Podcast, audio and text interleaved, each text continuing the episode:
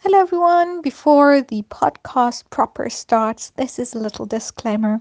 First off, content note. At one point during the podcast, there is a bit of a direct and crude representation of mental health issues that's brushed aside fairly quickly. So be aware of that. And in addition, this podcast was produced as a conversational style podcast. Therefore, a lot of the things that I'm saying might not be clear at first glance, but I hope that they become clearer later on.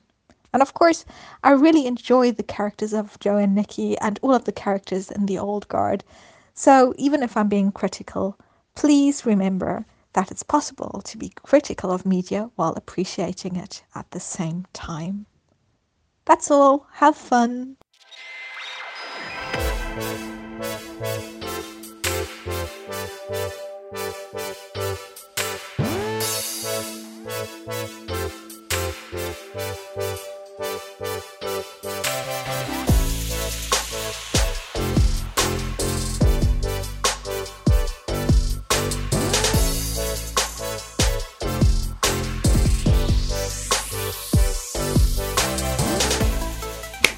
Okay, today I want to talk about the old guard, the old guard.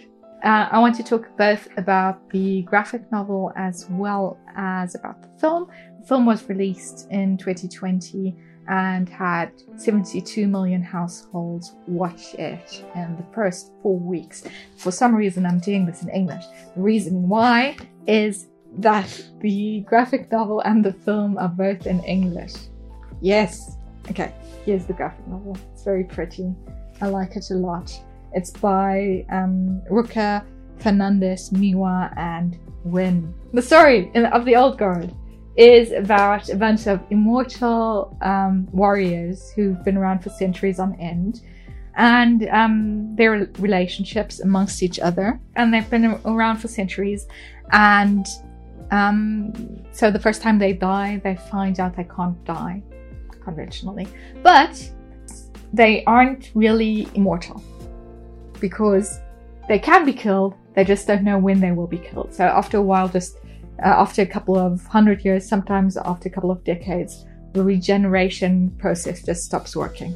And they don't know when that will be. So we have Andy, Andromache the Scythian, uh, and um, she's the oldest. Um, she's been around ever since ancient Greece, before ancient Greece, I don't really know a lot about Scythia in ancient times. And she's portrayed by Charlize Theron in the movie, and uh, Charlize Theron is um, the most badass probably that she's ever been. I have had my issues with her in the past, but I really enjoyed her in this movie, and she's also also the producer of the um, movie. Then we have Nile Freeman, and now Freeman is our point of view character, so she's the newest immortal. She gets shot, or um, I think her, her, throat gets slit in Afghanistan, and then um, afterwards she finds out that she can't die. So that's her, um, and she's a black person. I know this sounds very um, out there, but there's a lot of representation. So there are a lot of BIPOC um, characters in the in the film uh, and in the graphic novel, which is really good. And there's a lot of queer representation. We have um, Joe and Nikki, who are a couple, uh, Nicolo, Nicolo Di Genova, then Yusuf Al Kazami, Kazami, I think. Um, and they met during the Crusades and were on opposite sides, obviously, and then they fell in love. So we have this enemies to lovers fan fiction trope uh, within the um, graphic uh, novel as well as in the film as well. And it's really, really sweet. They have a very sweet relationship. And then we have Quinn, um, who unfortunately in the 16th century, um, Andy and her were in the witch trials, and then she gets put into an Iron Maiden and um, drowned, and the others can't find her for a couple of centuries. So she kind of loses her mind during that time. And Quinn uh, is portrayed by Van Veronica Ngo, and Quinn is actually Noriko in the graphic novels. So uh, they switched in ethnicities a little bit.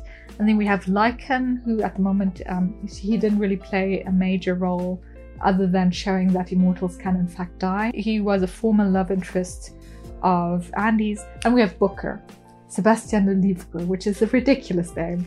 It's one of the things where I'm like, okay, really? His his um, name was Sebastian the book, and then he also likes reading, and it's this whole thing. Okay, sure, why not? And he uh, he's this depressed, drunk Frenchman who uh, fought under Napoleon. He wants to do, he just wants to die. He's tried to commit suicide like a bunch of times um, because he lost all of his family over the years and he's just really not happy about being immortal. He then um, teams up with Copley uh, and uh, this pharmaceutics guy, Steven Merrick, played by Harry Melling, who's like, he's always a guy who's evil, who just has the kind of face, I suppose. no, but lookism is actually something that I wanted to talk about. Well, I'll get to that in a moment. But Merrick works for Big Pharma and he's just interested in making money basically. And um, Copley wants to find a cure. Said his, uh, his uh, wife died of a non curable disease. So he's very interested in finding a cure for that. So that's what Copley's deal is about. And uh, in the end, he sees, oh, okay, these big pharma people who have uh, mercenaries working for them, they might not be the best of people and they actually just want to torture these immortals until they find a cure. So I'm going to switch sides, and that's what ends, ends up happening at the very end. Coming back to lookism.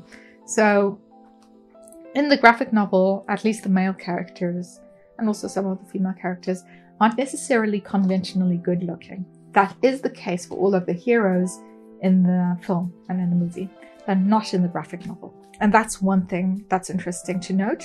And another thing that's quite interesting to note is I don't know whether you can see this. They're so lovely. Maybe you can see this. These are Nikki and Joe in the graphic novel. And the dynamic by, between them is very much um, so they are on equal playing field. But if there were to be a dynamic, then Nikki would be the more dominant of the two. He's portrayed to be slightly more dominant in the interaction with Joe, and that's completely reversed in the film. And that I find quite interesting in terms of representation because I can think of a couple of reasons why that might be the case. So the first is just based on the actors. Um, the guy who plays um, Niccolo Nicky, uh, Luca Marinelli, um, I'm not gonna say he looks like a twink, but he kind of does. So therefore, um, we have that uh, a little switch in dynamic anyway. And it also, I think, one of the reasons they switched this a little bit is that um, they thought if they're going to have an overtly gay um, or queer Muslim character, we don't know whether they are gay or just you know in love with each other or bisexual pan that's not actually stated outright. I think the producers thought along the lines, okay, we can't really make him the submissive part. We can't turn this into okay colonizing your body type situation, which would have been the case otherwise. Um, since it's already a very uh, sensitive topic, it being set like they fell in love during the crusade, and it's it also has this additional level of Christianity overpowering Islam um, in a way in the queer relationship, right? But I'm very happy to say that it's still not a very heteronormative portrayal of queer characters, which we have far too often in media nowadays. Um, the one thing I will say, this whole uh, monogamous until the very end for like a thousand years, I, I don't know whether I completely vibe with that. I think it's a nice um, idea, a nice notion, concept, but I don't know how realistic that is in the end, and um, to what extent it reinforces kind of the, the idea that if you're going to be in a queer relationship, it really has to be the one, and that relationship kind of needs to last, and there's no way of exploring other options while you're in that queer relationship.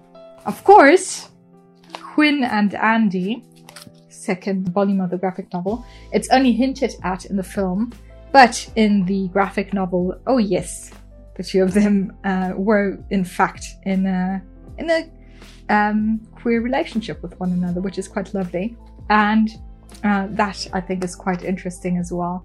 I think um, that the portrayal of Nile is also quite ambiguous in the uh, film as well as in the, in the graphic novel. So the entirety of the Old Guard, with the exception of Booker, who's portrayed as fairly um, heteronormative in a way, uh, being somewhat queer at least, or allies.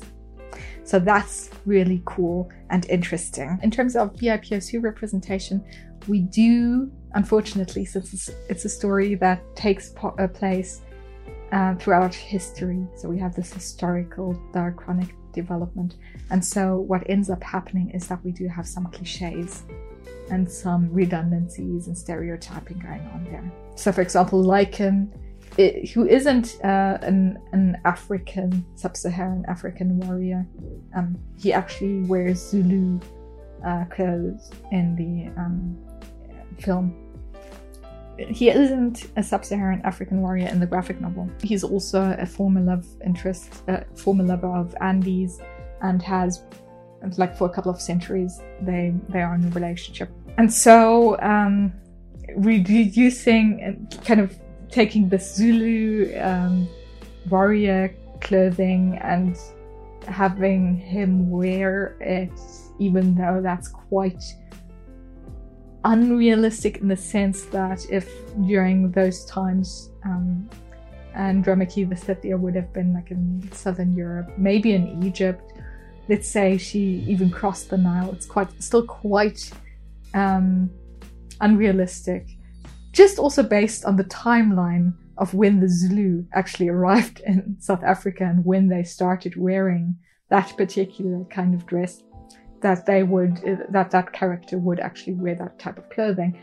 And that's a little irritating. And you find that with the um, swords and the types of weapons that um, they use. They have swords alongside with guns. So it's not like they decided to use swords for couple of century, centuries or millennia, whatever.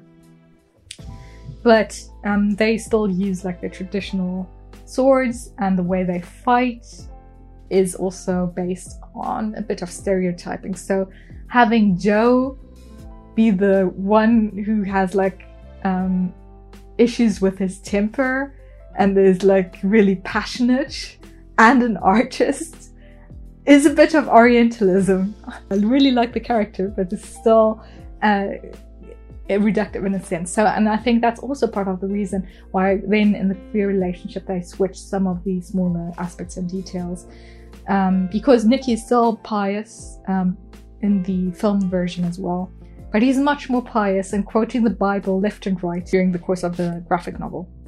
He also used to be a priest. I don't know whether I mentioned that. So, in addition to colonizing the body. He's like literally the priest convincing someone of, of a Christian faith in a way. So there are a couple of levels at play there. And yes, and then we also have Orientalism going on with Quinn slash Noriko, whose ethnicity, even though I do understand why the switch was made and it makes a lot of sense, it makes more sense for the character to be from somewhere in China than uh, to be from Japan during that time period. Um, still, uh, the, this concept that these um, ethnicities are interchangeable in a way um, does play a role here. Like, it doesn't matter whether we have a Japanese or a Chinese person in this instance, uh, both East Asian. So, in all in all, do go and watch The Old Guard. And also, I'm dressed like a princess while I'm telling you this. It's a bit of a contradiction, don't you? Yes, I am aware of that. Thank you. Love you. Bye.